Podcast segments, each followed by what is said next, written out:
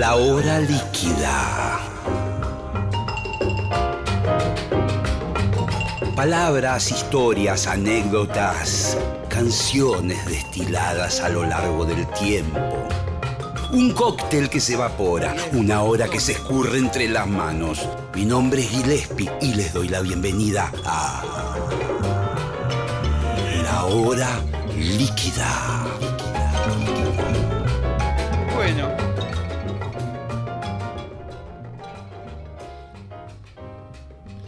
Hola, hola, hola, ¿cómo están? Estamos aquí una vez más, la hora líquida desde, el auditorio principal de Radio Nacional.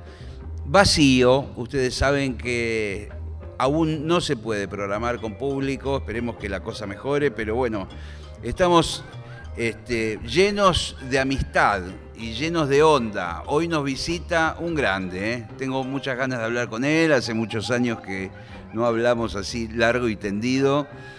Y ya llegó, está ahí, en las penumbras. Hemos preparado un piano, así que el piano Steinway, no es joda, ¿eh? verdadero Steinway que tenemos aquí en Radio Nacional, listo para recibir a este gran amigo musicazo, es el Zorrito Bonquintiero.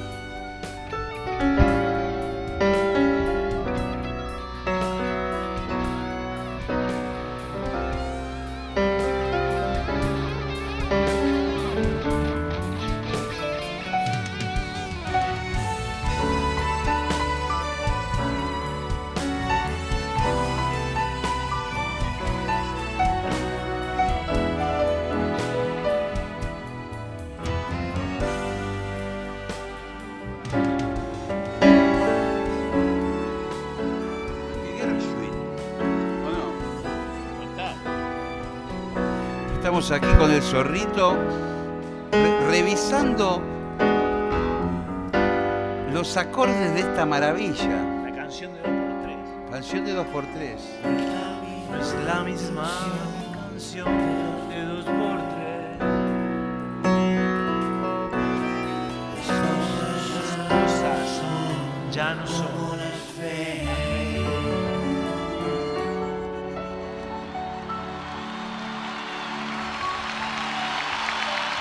¿Cómo, cómo, No, no escuchaba el, el retorno. cómo, hace- cómo hizo Charlie para ¿Cómo componer hizo? esto?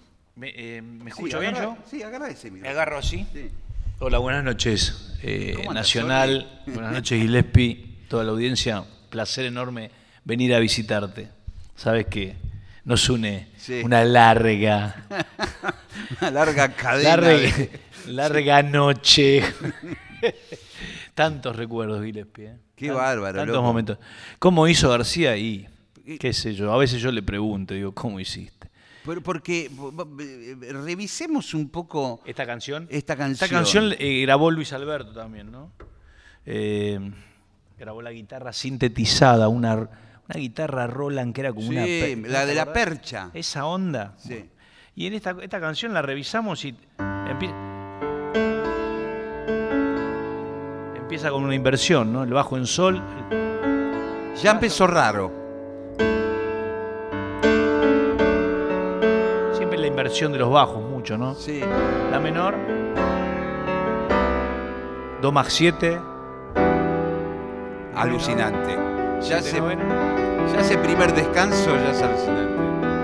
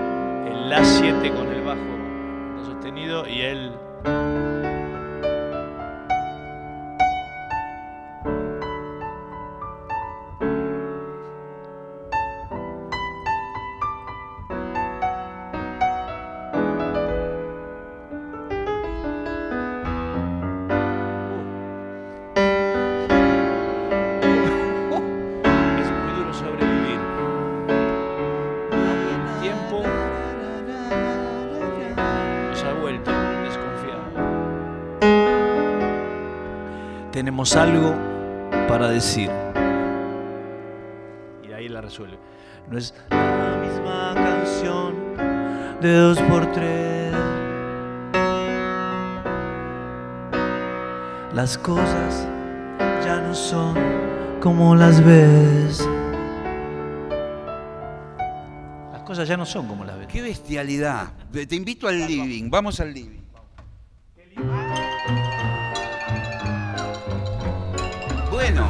Qué eh, lindo es eh, eh, juntarse entre músicos y, y sacar acordes. No, es que- de- desgranar, ¿no? Lo que nos ha de desgranar las piezas. Qué lindo. Claro, porque uno se pone en la cabeza del compositor, de Charlie en este caso. ¿Qué, qué, qué bestia? ¿Cómo pudo haber tenido todo ese universo? Porque pasa por todos los climas esa canción. Tiene como momentos más esperanzadores, de la mitad en adelante. Siempre, O- yo creo que siempre estuvo inspirado él. Es una cosa que creo que desde chico, ¿no?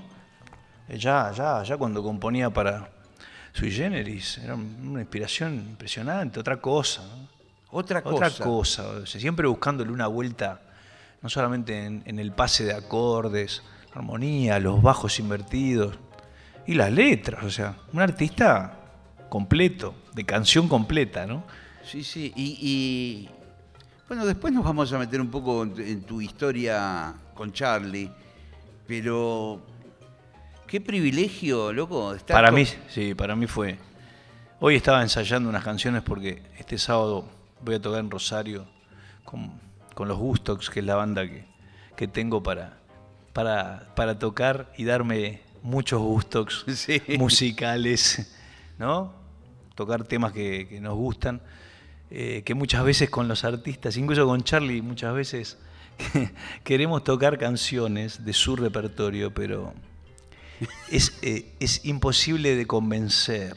Eh, Claro, porque ellos tienen rollos de no, esta canción ya es muy vieja para mí o no la quiero tocar más. No, no, no. A García no, le, no lo convences. Le- le- él va a hacer lo que él quiera eh, para el show. No, no le puedes pedir, che, podemos tocar esta. Y capaz que la pasa en el ensayo, pero después. Después hacer- en la lista no está. No acepta sugerencia. es así. Genial. Y estaba pensando en tu lugar de, de que na- nada más ni nada menos te, te elija como tecladista.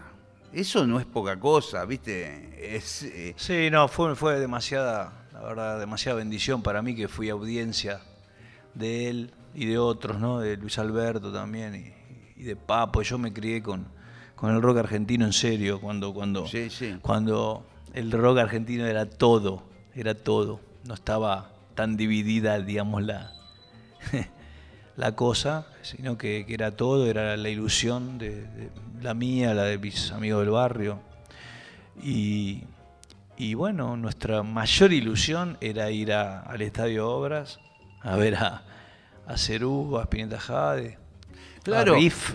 Y, y- y yo también soy medio contemporáneo de vos. eh, Y, y nos sentíamos un poco raros incluso, eh, los rockeros. En aquel momento no era, no se había eh, tan industrializado de alguna forma en Argentina. Quizás en el mundo sí ya existían bueno, los grandes shows de estadios, pero, pero aquí pienso en los primeros ochentas, en esa cantidad de pubs y boliches que había en Buenos Aires. Total. Eh, las, Y- ban- las grandes bandas, las bandas o las bandas grandes tocaban en lugares pequeños. Y el, y el cardumen de gente éramos siempre unos 200 boludos, que éramos más o menos los mismos. Pero Eh, yo iba mucho a obras, ¿eh? Yo fui, o sea, Bueno, pero Obras es posterior. No, no, tenés razón, porque ya Riff tocó en el 80 y monedas. yo cumplí 13 y empecé a ir a, a ver a Cerú.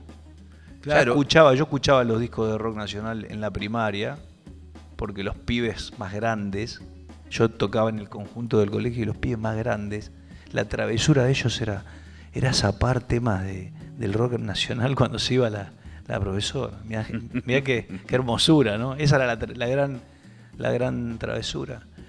Pero después cuando entras a la secundaria, y bueno, ya fuimos con los pibes del barrio a, a la popular de obras, por supuesto. ¿no? Popular que mojaban, siempre me acuerdo.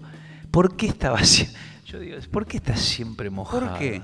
Y porque el productor siempre la mojaba a manguerazos para que la gente no se siente y entre más gente. Mirá vos. ¿A vos te parece? Me imagino que ya estaría un Greenbank a esta altura, porque estamos hablando de Y Cerú. bueno, y sí. ¿O no? Y sí. Yo creo Ya estaba Daniel. La- los muchachos de Daniel mojaban la, la, la- la Y- popular, todos la mojaban. Pero te digo la verdad, eh, Gillespie, vos habrás estado también, y toda la gente que está escuchando y habrá estado en esos shows. En esos shows, esa previa de, de que la banda apare- era una cosa, te lo juro, que Sí. era emocionante estar Sí, ahí, sí. porque se ponía música Sí, antes. buena. Y buena. En general era Y buena. yo miraba. Yo no te- bajaban de Erwin and Fire, viste, toda esa mano. Yo, ¿No? yo Beatles, McCartney, Sí. eh, Weather Report. Sí, Steely Dan, Bueno. ¿no? Todas esas cosas. Y yo miraba, el, yo ya entraba y miraba al sonidista. ¿viste? Ya, le, ya quería ser amigo del sonidista y quería Que ser- estaba ahí con esa nave espacial de botones y nu- Qué, luces. fla- qué flash, qué flash ver entrar a la gente y que la gente espere con tantas ganas un concierto de rock argentino, ¿no? Y Y tranquilos, ¿no? De alguna manera. paz, paz, paz total. Era- Bueno, después hubo otros, otros conciertos y después, más adelante, hubo choques. también. Sí, y, y- Hubo y conciertos la- bravos también, pero, pero era muy lindo el Estadio Obras. ¿Y quiénes fueron tus primeros amigos así del mundillo del rock? Salud, ¿eh? Salud. El primero, el primer músico que yo conocí, que, con el que, que hablé, siendo audiencia, viendo a Charlie en, en, Click, en la presentación de Clicks Modernos, en Luna Park, que bueno, ya Luna Park era como ir al- a un estadio, ya, ¿no? Obras era el, el lugar, el templo y el Luna era la consagración ya definitiva. Sí, sí, el Luna Park era una Sí. nave, nave espacial. Tocaba Chick Corea, eh, los- Joe Cooker, no sé, era una bestialidad. Y el primero que con el que tuve contacto fue con Andrés Calamaro. Estaba, en la- estaba, estaba yo ahí y apareció Andrés y, y lo fui a saludar. Y re buena onda. ¿Ya lo conocías? No, no, no, no, no lo conocía, era, era, yo era pendejo y, no, y lo fui a saludar como, como de fan, él era el tecladista de los abuelos de la nada.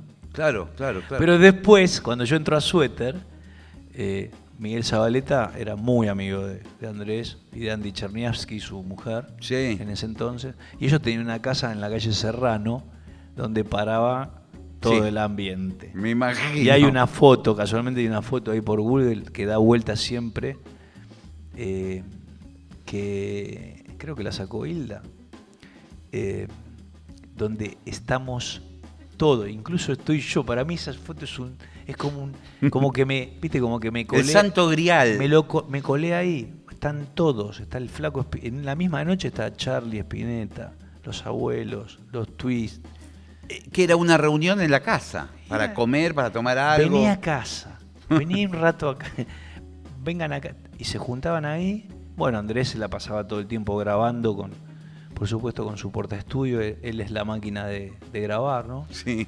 Y, a- y Andy Cherniaski, bueno, divina siempre recibiendo a todo, a todo ese zoológico. y bueno, yo tocaba en suéter y era muy chico. Y, y me, estos me empezaron a mostrar, la verdad que los suéteres me empezaron, me abrieron la puerta de, de todos esos, de toda esa intimidad con, con- con el ambiente de, de los músicos de esa época, ¿no? Del 84, 85. ¿Edad tuya qué? 18. 18. Claro, claro, un pendejo. Claro, yo, yo todavía estaba estudiando en la secundaria. Yo, yo estudiaba en el, en el industrial, en el ENET número 34. Estaba por recibir de, de maestro mayor de obras. Mira vos qué formación. Sí, sí, Muy estricto el ENET. No era joda. Bueno, pero Claro. este ENET era una bolsa de... Era todos los que rebotaban en... en- porque en, en la época que yo entré al colegio había que dar examen de ingreso en la para, para conseguir vacantes. Sí, sí, yo también fui al ENET en los primeros tres años. Me parecía muy exigente, era de doble turno. Doble turno. ¿sí? A la tarde taller. y- Yo iba a la mañana taller y a la tarde clases y después me pasé a- al nocturno. Y ya el sexto año, ya iba a la noche, pero ya tocaba. Entonces los viernes me iba con el tecladito en el auto, me prestaba mi viejo, el Falcon y el, Sprint. eh, y me llevaba el teclado atrás y hablaba con el preceptor y el digo, "Sa- déjame salir a las 10 que tengo que ir a, qué sé yo. Yo tocaba mucho en el Gran Buenos Aires con suéter. En las discotecas tocaba. Sí, sí, porque bueno, fue la época de suéter de los Mamá grandes- planchaba la camisa, eh, amanece en la ruta, toda esa, toda esa gama de canciones. que Charlie de alguna manera gravitaba sobre el mundo del suéter. Era- ¿Charlie? O, o Andrés. ¿Quién Ah? Andrés, sí, sí, Ah, sí. And- eh, Andrés fue el que produ- producía cosas, ¿no? Pero a, Suéter lo produjo, la- el disco que yo grabé con Suéter, eh, 20 caras bonitas, lo produjo Charlie. ah, bueno, Charlie también, claro, Charlie claro. hacía el mismo, que, que yo lo, o sea, yo iba al estudio y Charlie, hola, ¿qué haces? Y no me daba bola, ¿viste? No, me limpiaba, me, un frío. Y, y- y no, no acotaba nada de tus No, intervenciones. No, no, no, él grababa, él lo grababa o cualquier cosa y si no, me dejó grabar, por supuesto que grabé, pero, pero no me da, no era, yo no tenía ese acceso a Charlie que después me dio él cuando me hizo entrar a la banda, por supuesto, pero, pero para mí imagínate lo que era el productor del disco y yo queriendo, queriendo hacerme amigo de Charlie. Sí, pero aparte justo tocando el mismo instrumento, eso es jodidísimo. jodidísimo. Jodidísimo, No, te- es porque jodido, es jodido. naturalmente te sentís presionado, está el tipo en la consola Uf. y vos tocando una cosa y Siendo nuevo, yo era muy nuevo, porque yo la verdad que entré, entré muy, muy tiernito a- a- al ambiente, muy tierno. Había tomado clases con Diego Raboport, bien, con el maestro Raboport, que era el pianista de Spinetta Jade. Data de jazz, Data acordes. De, de- de no tocar, de tocar cero. eh, eh, Diego me sacó tocando muy rápido, con, con- con los acordes, los cifrados, improvisación, eh, esos sistemas que, que él tenía para, para, para, para enseñar. Bolsa- se llamaba bolsa y contenido. Y la novena inocua. la novena inocua que era una novena, una novena escondida ahí.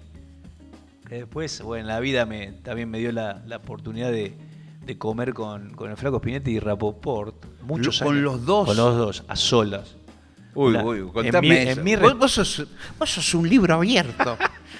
Y en mi restaurante, viste que yo Sí. también tuve restaurantes y, y me copaba eso y, y el flaco venía mucho a, a Bruni a comer pulpo, ¿no? Bruni, qué buen lugar, loco. Todavía está. No Bruni. está, no está más, ya no. Ah, no está más. Ya no Te está. agarró la pandemia. La pandemia lo, lo, Lo liquidó. liquidó. Pero fueron muchos años, sí. de Y, Bruni. y- y el flaco vivía relativamente cerca de ahí, eh, a unas el 20 flaco, cuadras. bueno, el flaco recaló en Villa Urquiza, ¿viste? Claro, en la claro. calle Iberá, él era- más de, de Belgrano y de Bajo Belgrano, como- pero, pero recaló en la calle Iberá con, con la diosa salvaje, Claro, el estudio. Claro.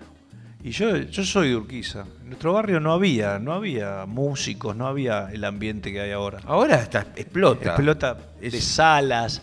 Es increíble. Sí, boludo, yo, sí. yo me tuve que comer el barrio sin eso Claro. de alguna manera. Pero una vez de chiquito estábamos en- con los pibes del barrio, nosotros jugábamos al fútbol en la calle, ¿viste? Al metegol entra, Sí. el cabeza. Claro, porque no deja de ser un barrio. Es un barrio. eh, un domingo a la tarde por ahí. No, el domingo a la tarde no jugábamos al fútbol, eh, íbamos a, ¿sabes qué hacíamos? Escuchábamos música en la casa de alguno, siempre. A la hora de la merienda era clavado. Alguno que tenía discos, Todos, vinilo. todos teníamos vinilo. Todos teníamos vinilo y escuchábamos, bueno, Zeppelin, Yes, Sí. Uf. Deep Purple, eh, Genesis, la progresiva, Queen. eh, estábamos en esa, ¿no? De, de chiquito. Y, pero una vez en la calle lo vimos a León pasar. y fue un flash a Gieco. Y después se mudó, se puso el estudio también a la vuelta nuestro Lito Nevia. En la calle Claro. Mariano Hacha.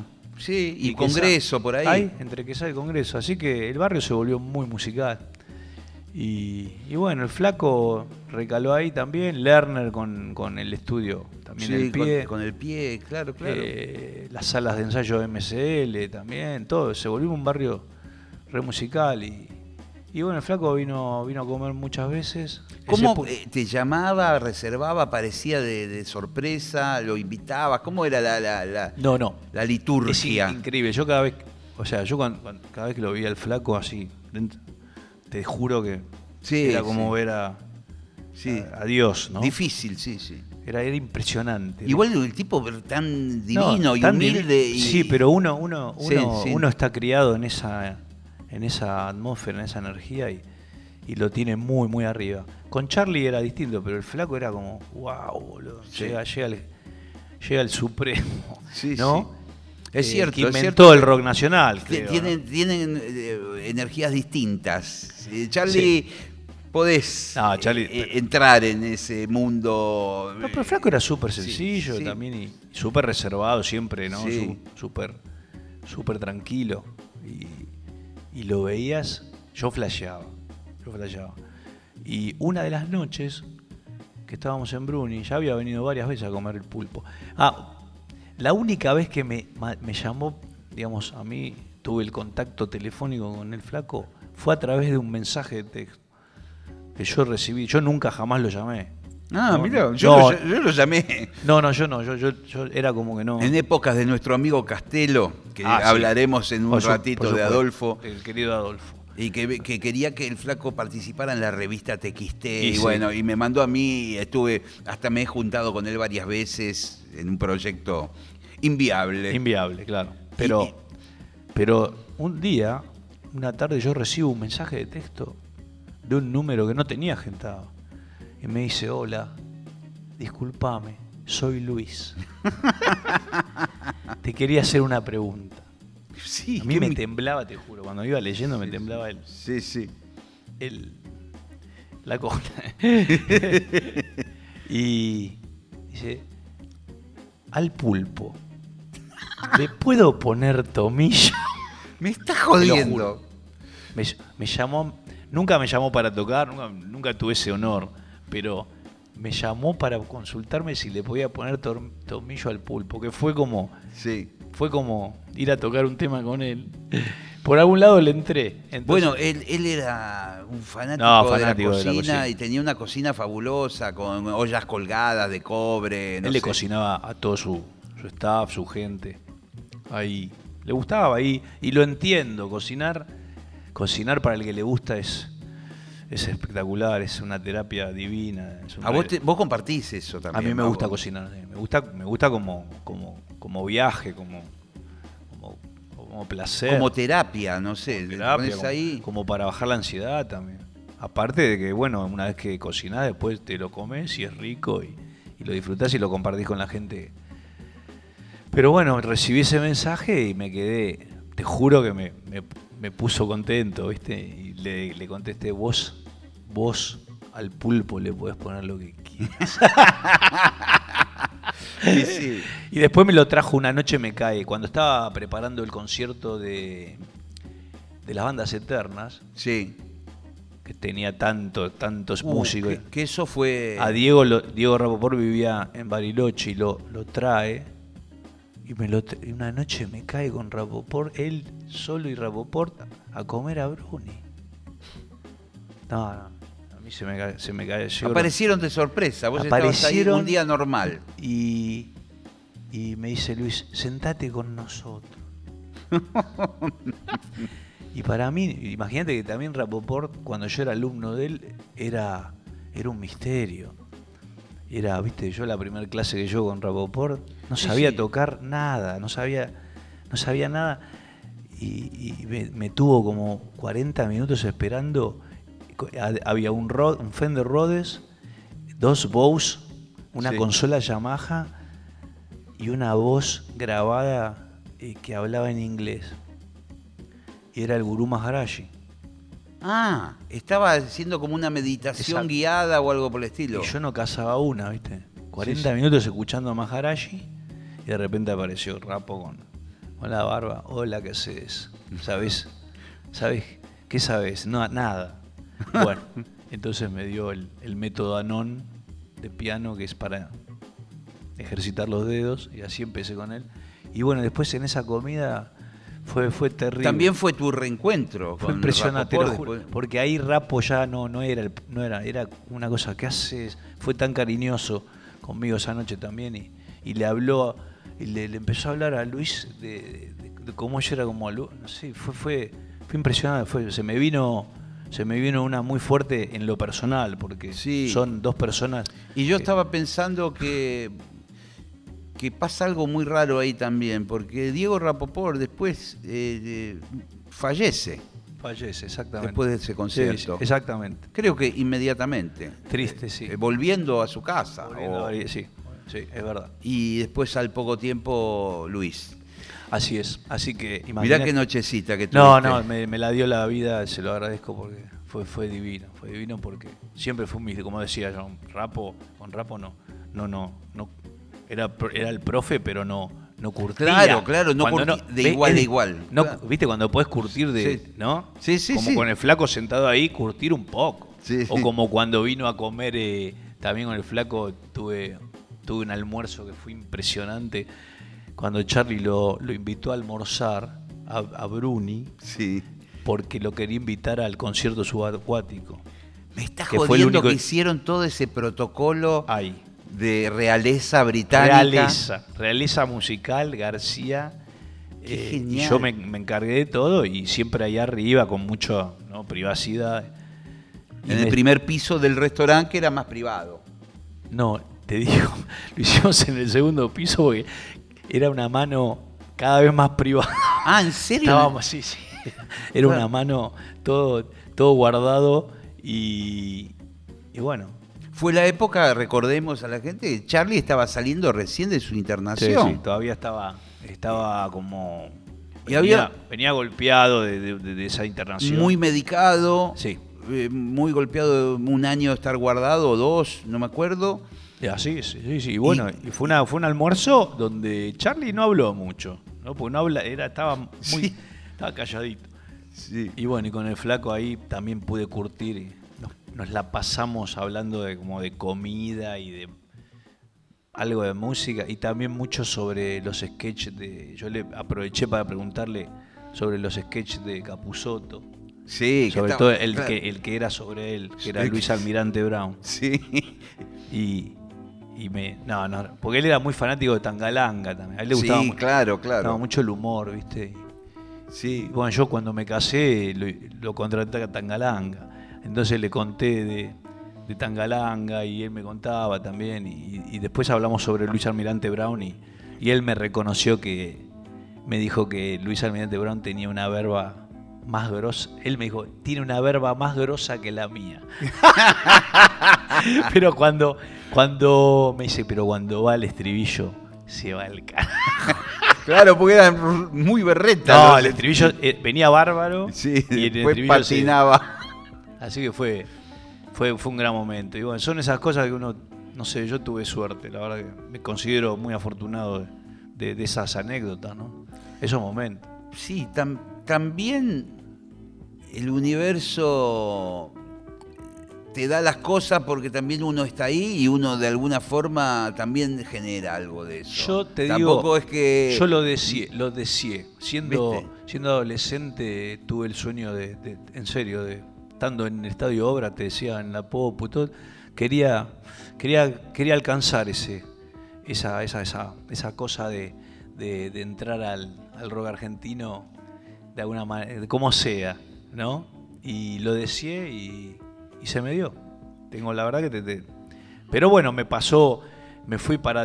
Entré a Suéter, después me fui a Soda Stereo, que era... Bueno, eso te quería preguntar, Sí. porque hay un capítulo tan grosso como es Soda Stereo en todo esto. Y sí.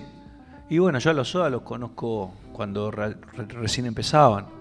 Eran bichos raros, ¿no? Eran esos raros Sí. peinados nuevos, famosos que Charlie describía en la canción. Y, Y en ese trío eh, tan árido. Tan cerrado. ¿No? De, de alguna forma. Porque era, era un. Faltaba como un tecladito haciendo alguna cosita, ¿viste? y bueno, pero el primer disco lo habían grabado con algunos... eh, Federico Moura lo, lo produjo, ¿no? Y los ayudó mucho a como hacerse ya un poco conocidos. Y, y yo empecé a tocar, cuando me invitan a tocar el primer show, toqué, toqué en dos temas, nada más. ¿Entendés? Llevaba mi teclado y tocaba en dos temas. Eh, y, así sucesivamente. Porque no había arreglos para No. teclados en aquel momento. Sí, había, pero era así, era la onda así, de repente tres, cuatro y hasta que un... Y yo tocaba en suéter. Y, much- y algunas fechas... cor- No, no, no, no. Yo claro, no podía se ir. te superponían y tenías que ir a suéter. Y un día Gustavo me dice, ¿sabes qué? Eh, yo quiero, la verdad que quiero que vengas a todos los shows. Quiero que, que te quedes con nosotros de tecladista, y, de músico invitado, ¿no? De tecladista. Y, y me lo propone así como que voy a estar en todos y que voy a, bueno, que voy a estar, ser un poco parte también del asunto. Y entonces hablo con los suéter y le digo, bueno, Me tengo, sí, me tengo que ir durísimo. con los, con los, con los pibes modernos. eh, eh, bueno, era generacional también. Ellos estaban más cerca de, de mi edad también. Y, y los suéteres eran, muy, eran músicos más grandes. Sí, sí. Pero ¿Y yo- fue, fue duro el momento ese con Miguel Zabaleta? y fue, fue, no fue fácil porque, No, claro. porque Miguel sí. también me quería y yo lo quería mucho a él y lo quiero. Hace poco lo vi, siempre lo veo, lo, lo- lo admiro, lo quiero y, y le estoy absolutamente, eternamente agradecido porque sin ese, sin esa puerta no, no entraba, ¿entendés? Eh, era, era más difícil. Y entré por una puerta que, que como decíamos antes, tenía. Suéter era una banda, no sé, quizás no era tan, tan masiva, tan grande, era más, más chica, pero tenía. no, muy era muy por- prestigiosa. por los, Eh, era, era- tenía mucha onda con todos los músicos. lo- los músicos, eh, porque las canciones muy bien compuestas, los músicos tocaban muy bien. eh, Y estaba bueno. Gustavito Donés, que era un bajista Estaba bueno. alucinante, que se tocaba todo. Minisal en la guitarra. Y bueno, y Miguel. Y después cambiaron mucho los bateristas. Estaba el Patolosa cuando toqué yo. Después vino Sartén en la guitarra. ¿Te acordás Claro, Sartén? claro. Pero yo después, bueno, me, me, me corrí a Soda y me fui a ¿Y, tocar. y, y- y- y- y qué agarras, digamos, de la etapa de Soda, ya del segundo disco, ponele por ahí, más o menos? Antes del segundo disco yo ya estoy tocando en todos los shows y después, bueno, deciden grabar el, el nuevo disco y ahí el disco nada personal y ahí cambia totalmente la, la cosa, la banda se, se consagra, ¿no? Yo me Eh, acuerdo un show en Le Paradis, en un lugar en Lomas de Zamora, en una discoteca. Esperá, esperá que me, me paro. Si nombras le para de. Era- ¿Qué, bueno. qué, qué lugar. Sí, Qué lugar, sí. sí, sí. Qué historia ahí, ¿eh? Explotaba de gente. ¿Cómo andaba eso? eh? ¿Cómo andaba eso? 3.000 personas, no sé, en un- adentro de Y un... tocaban todo, toca, to- Sumo. Todos. Sí, sí. eh, Los Paralamas. Sí, sí. Blitz tocó ahí. ¿Te acordás de Blitz, una banda brasilera? Brasilera, sí. Tocaban pop, pop. todo. Nosotros íbamos mucho ahí. Sí. En, los fines de semana que no teníamos shows, íbamos mucho a la, A, a la disco. a la disco, pero, Claro, claro. pero a darle con todo. Muy Sí, sí. divertido, muy divertido.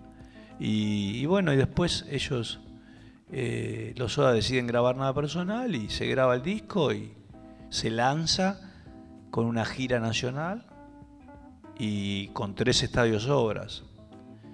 Bien. Y ahí pega, ahí pega y se. Y bueno, ahí empieza una escalada. Después viene la, la primera visita a Chile ahí, que vamos a la televisión a hacer playback. Vamos hasta Perú, hasta Venezuela. Y bueno, y Qué después. linda gira. Y empezó a pegar ahí. Y, si- y sin shows tocando, digamos, era una gira de prensa. No, primero de prensa, pero después ya hubo shows en el Claro. Estadio Nacional de Chile, todo. Pero en Chile se produjo un fenómeno, eh, era raro, porque cuando, después del primer, este, ya en el primer show que fuimos a la televisión, eh, en el hotel, en el lobby del hotel había un, un quilombo bárbaro, con- De gente, de fans. un fenómeno un poco adolescente, arrancó. Sí. ¿eh? Adolescente con padres, viste, Ra- Sí, sí. Era, era bizarro. Sí. ¿eh? Sí, sí. Pero que te tiraban del pelo, una cosa media... Sí. Pero, pero- pero después la banda, bueno, eh, obviamente no era una banda de, de laboratorio, o sea, era una banda ya con, con- con canciones propias, música y, y toda una estética eh, que, que- que después se fue cambiando disco a disco también y, y la banda creció y- mucho, hizo mucho, la, pegó mucho en Latinoamérica. ¿Y vos cómo te sentías ahí adentro? Digamos, ¿por qué estadio fuiste pasando?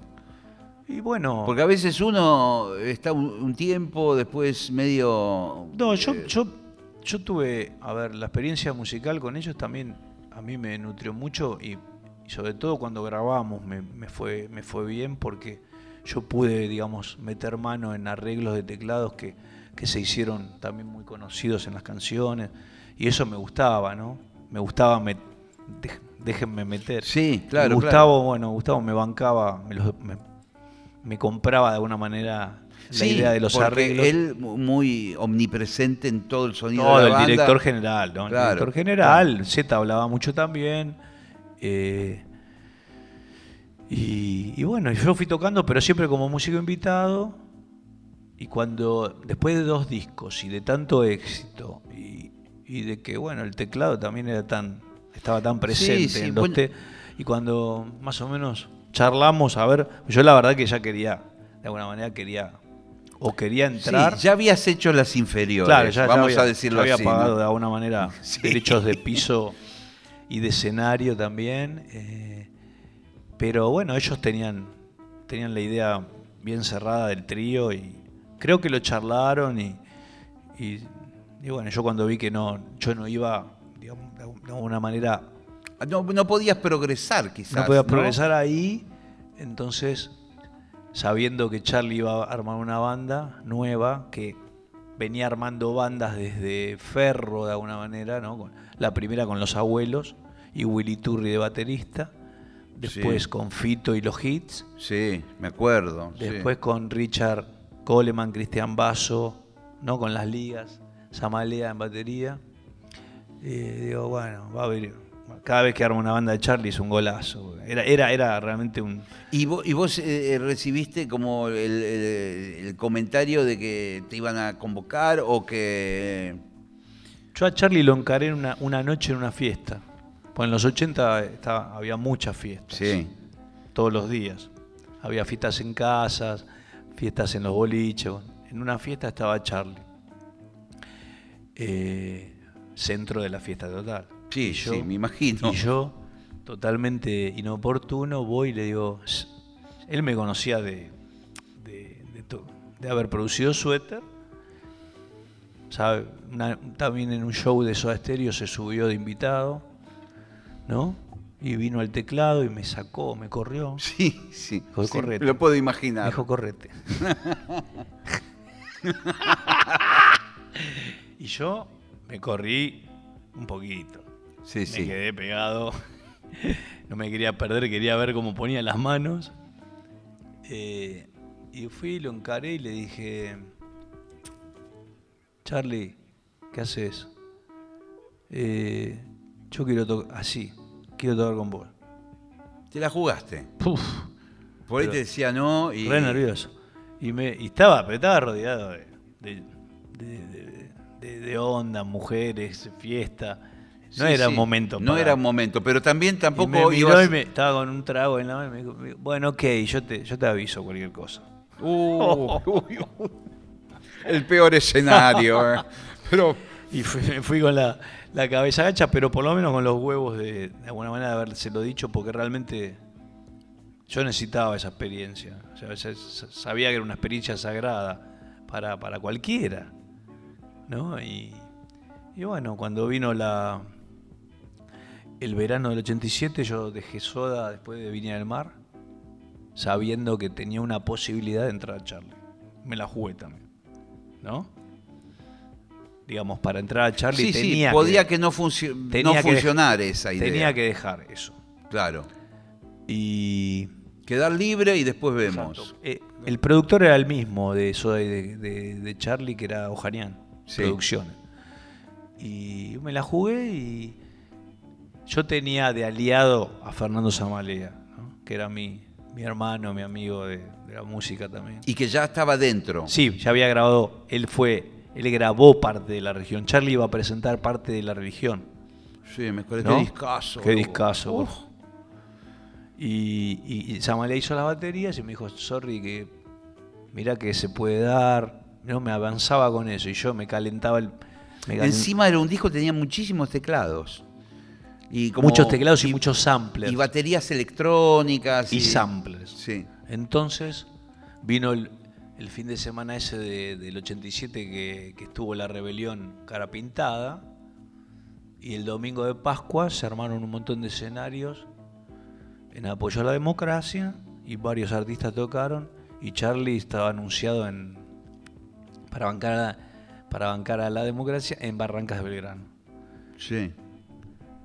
Y a la mañana del domingo, era el domingo que había que tocar. El, Uy, ya me voy. el domingo a la mañana, no, no, yo no sabía nada. Y el domingo a las 11 de la mañana me llama Samalea, me dice, sorry, tenés que estar a las 5 en lo de Charlie. Coronel Díaz. Y ¿Para ensayar o para qué? Para tocar. ¿Cómo? Si nunca ensayé. O sea, sé los temas, pero los sé a mi manera. Claro, claro. No los sé como Charlie los, los toca. Y bueno, y me presenté a las 5 de la... O sea, te juro que fueron 6 horas, me fui al teclado y... ¿A sacar todo? Vas a tratar de sacar. Igual las conocía las canciones, por supuesto, pero eh, la ilusión que tenía, no podía parar la cabeza, ¿no? Y me presenté a las 5 en la casa de, de García, me abrió Quebracho, que Sí. era el asistente de él, me dice, sentate por acá. Eh, tuve una hora y media sentado en un sillón y había un teclado en el piso y no, no aparecía Charlie. Y de repente aparece todo, todo bañadito. Y bueno, me dice, ¿qué haces? Sí. ¿Y? Hola. Y me dice, bueno, vamos a tocar Demoliendo Hoteles. Y me pasa lo que yo tengo que tocar. Tuve que hacer un ejercicio de memoria de alguna manera. Sí, sí, grabarlo con la Grabarlo. cabeza. Y ahí fui. Me mandé y, y después de eso todavía no estaba confirmado en la banda. O sea, después de ese show, Claro, fue un show y vemos. vemos. Bueno, explotó Barranca de Verano, viste Charlie, qué sé yo, y, y en la semana esa posterior, Charlie me, me citó a la sala con Samalea y ya ahí quedé. Y a los pocos días me dice Charlie, recién entraba, me dice, tengo que ir a New York, ¿venís conmigo? Vamos a comprar teclados y cosas para el show. Disneylandia. Oh, buah. Ya, ya ahí, ya, ya empezó, ahí empezó. Ahí me cambió la vida a mí, realmente. Claro, loco. Me cambió la vida porque fue, fue una bendición. fue como entrar a la selección, ¿viste? Sí, sí. Y me cambió totalmente la Es vida. que me imagino esa noche eh, cuando te confirmaron, viste, volver a En tu, el bar. volver a tu casa diciendo ¿Sabes cómo estaban los, los pibes del barrio? Todo con la banda de Charlie Sí, García. a mi, vie- a mi viejo, mi vieja, todo, la, la emoción familiar, los primos, todo flasheado, ¿viste? Y bueno, llegué de alguna manera, salí de, salí de ahí y del barrio y pude, pude estar ahí. Y, y bueno, y viajé con, con Charlie a New York Sí. sin tener tanta intimidad con Charlie. Claro, Sin ser así tan culo y calzón, ¿no? claro.